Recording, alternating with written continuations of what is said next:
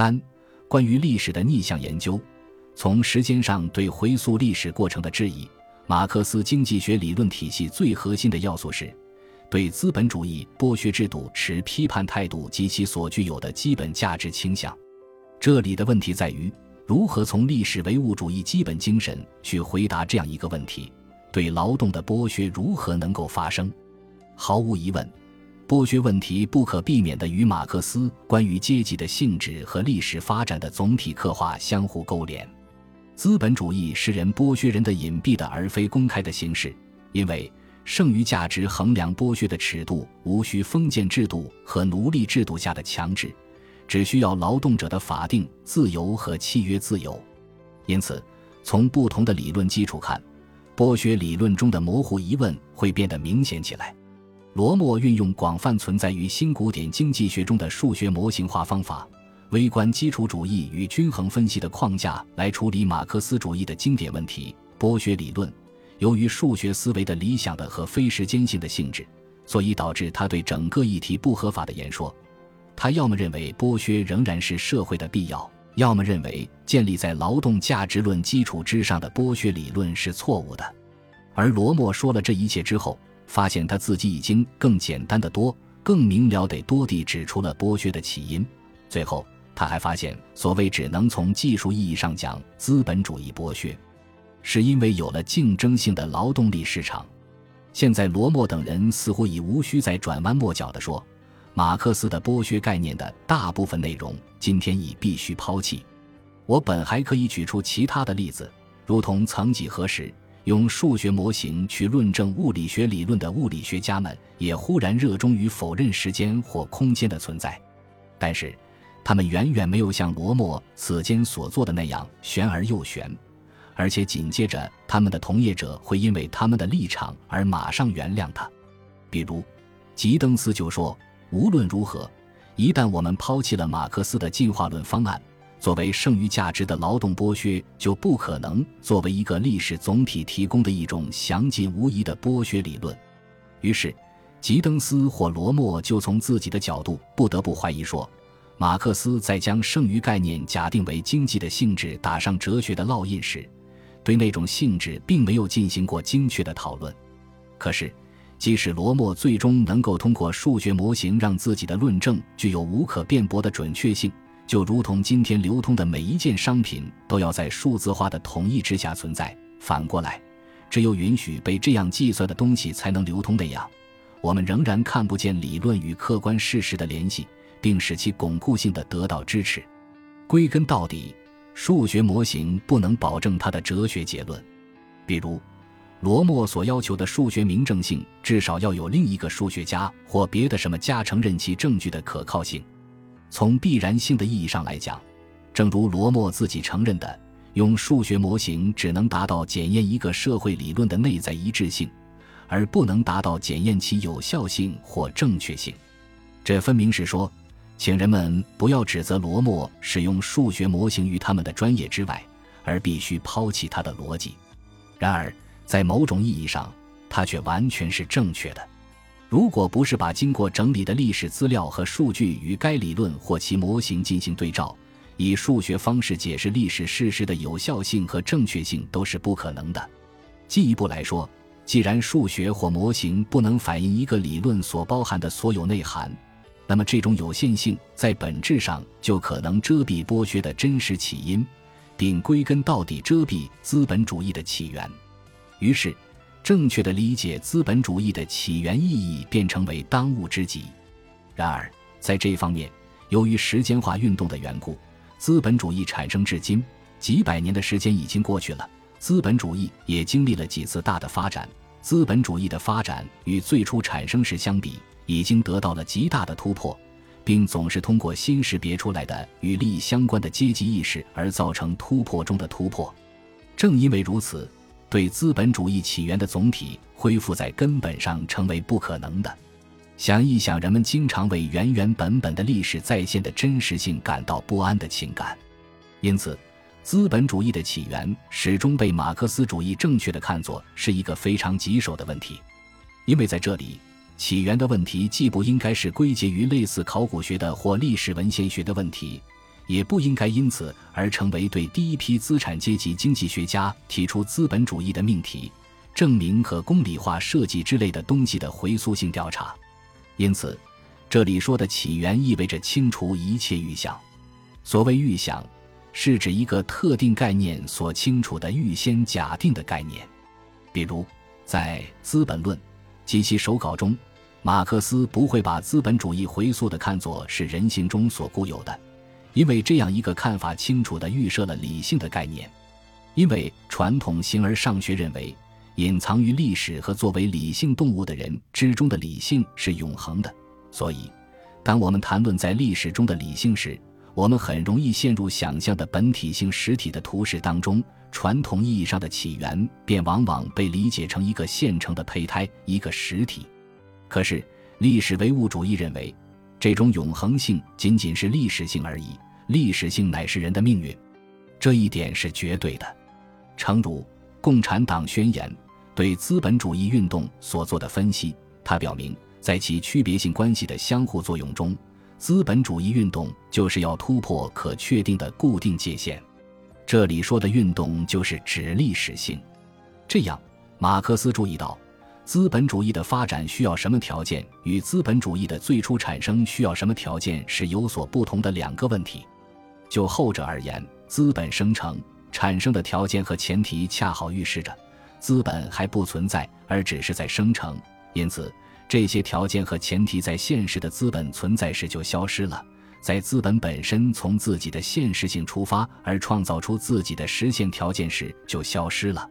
因此，马克思力图证明资本起源的辩证性、综合性和生成性。他绝不会把资本主义历史认识论意义的起源一直引回到那个虚构的鲁滨逊式的故事。再说，这完全是多余的。至于应该如何从当今的内容出发去回溯的追问资本主义起源。或者穿过存在物的历史性沉淀，以追问资本主义起源，则是可能潜伏着一种具有无限微妙性和危险性的还原。这种回溯的追问，如果它朝向起源的通道被阻塞的话，其透明性和安全性便岌岌可危。就像与远距离沟通的邮政通信的可靠性并不能够完全得到保证一样。然而，眼下我们先暂时把这一危险撇到一边。因为最直接的问题不是要知道避开某种预想，相反，为了还原能够进行，实际上资本主义的历史必须始终存在，像声称保证它永久存在的那些人那样声称。我们必须已经具有关于资本主义的素朴知识，否则谈论资本主义的一种起源便没有可能。我们不在一个早已开始的基础上，怎么能够思考可当作起源的东西呢？这意味着。我们只有以资本主义总是已经成了什么为出发点，回溯性的考察它以什么为前提。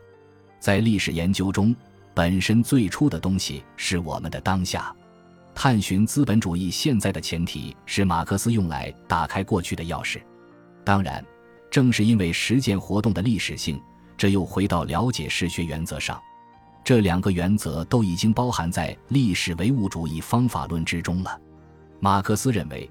如果人们从最发达的形式出发，而不是沿着相反的顺序，那么人们就能够更好地理解一种社会现象的基本形式。这种方法就是马克思所谓的历史逆向研究法，以及把过去当作现在的被扬弃的前提来研究。但是，在马克思的逆向研究历史的方法中，封建主义只是使之向资本主义的新的转变成为可能的前提之一。资本主义为了实现财富积累，只能通过剥削以外的途径获得，因为只有资本本身才能使劳动剥削成为可能。一旦出现剥削，尽管是如此微不足道，资本主义生产方式就以自己独特的方式积累财富，以这种方式在生产自己主要的前提之一。因此，我们不可能从形而上学意义上的起源，即总是相信有一个最初的起源开始。资本主义从未与这个起源同时，或者说，这个起源在通过时间上被形成的东西显示出自己的轮廓时又遁形了。这也给历史学家留下深刻的印象。资本主义完全可能在某一特定的时刻开始，如中国明清时期、罗马、拜占庭和中世纪，都存在着发展资本主义的条件，但却没有或没有能力实现，就是因为资本主义可以不断的冲击其界限。德勒兹说，资本主义的形成是为限定的财富流动与未限定的劳动流动相遇并相互结合，而且他正确的指出，马克思也是这样来理解的。因此，人们指出。在古典经济学和新古典经济学中，存在着一种经济均衡的思想，即经济结构关系的静态的思想。相反，在马克思那里，对均衡的研究从来不过是一个暂时的、仅仅具有方法论意义的要素，一种叙述的简化。马克思分析的基本对象就是经济结构的时间，这个时间被分解为相继更替的要素，它们是资本的不同的时间，所以。资本主义体系的动态本身表现为确证经济规律的相对性质和演化性质的一个要素和一个局部情况。至此，我们不禁要问：罗默在将一个经济动态系统视为静止的系统，或者将均衡不是视为暂存的概念，而是视为与逻辑连贯性有关的概念时，他真的建立了那种描述社会现象的好模式了吗？在今天。我们真的已经克服了剩余价值的概念，缺乏批评家所要求的那种数学上的测量标准的缺陷了吗？罗默在做他的数学的漂亮工作，强调分析马克思主义的剥削理论的科学性时，他的批判性能不被这种科学性吞没吗？而且，用少量挑选出来的变量建立起的社会理论，看上去能像我们所讨论的社会真实的历史吗？如果回答是否定的，那么罗默在解释了历史进程时的设想，便不得不成了他随意描述历史的工具。现在我们要明确地说，假如人们可以把某种数学极其抽象的公式看作是某种现实的极其纯粹的形式化的反应，假如今天没有哪一种可能性比得上数学家的这种想入非非的感觉可能性，那么人们实际上可能会把有待揭示的剥削的机制。起因与起源这一概念联系起来，而起源这一概念始终是形而上学的。起源这一概念的作用像在原罪中一样，就是用一个词来表示人们为了能够思考想要思考的东西而不应该思考的东西。它与发生概念一样，具有掩盖产生和演变的作用。事实上，从亚当·斯密以来的长期传统到如今的分析马克思主义。为了追溯资本主义的产生而假设它的存在，为了解释从封建主义向资本主义的过渡而假设资本主义结构和资本主义的动机已经存在，这在思维方法上近乎具有习得性。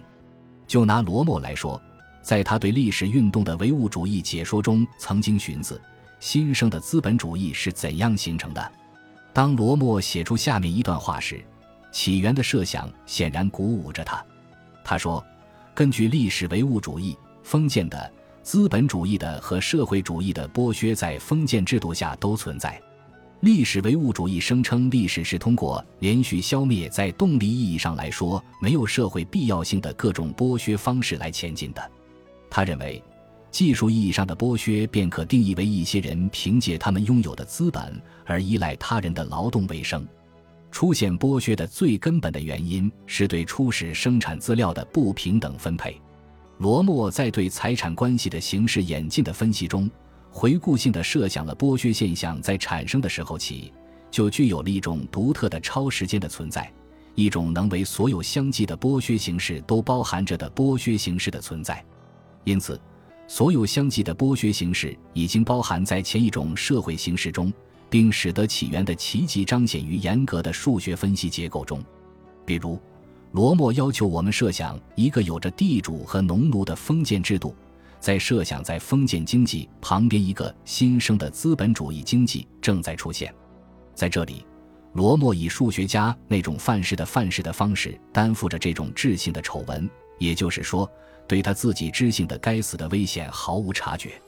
如果我们从这种由数学的本质所引发的逗乐中看到一点严肃的话，那么下面的结论也许就是自然的。在对这种资本主义起源所进行的批评性评价时，伍德深刻地指出：当理论家在解释历史的过程中遇到麻烦而回避历史问题时，备受他们喜爱的一个策略就是假设所有的历史阶段，尤其是资本主义。实际上从一开始就已经存在。这种现象具有普遍性，而不是特例。在我们看来，这有很多的含义，但是从根本上讲，在过去对马克思主义的阐释总是很一致，要么经由宗教，要么经由实证主义和经验主义。需要指出的是，马克思不是把封建主义看作与资本主义并列的另一种生产方式。相反，马克思说，当资本不是某种特定的资本，而是一般资本。刚一开始形成，它的形成过程就是在它之前的社会生产方式的解体过程和这一生产方式瓦解的产物。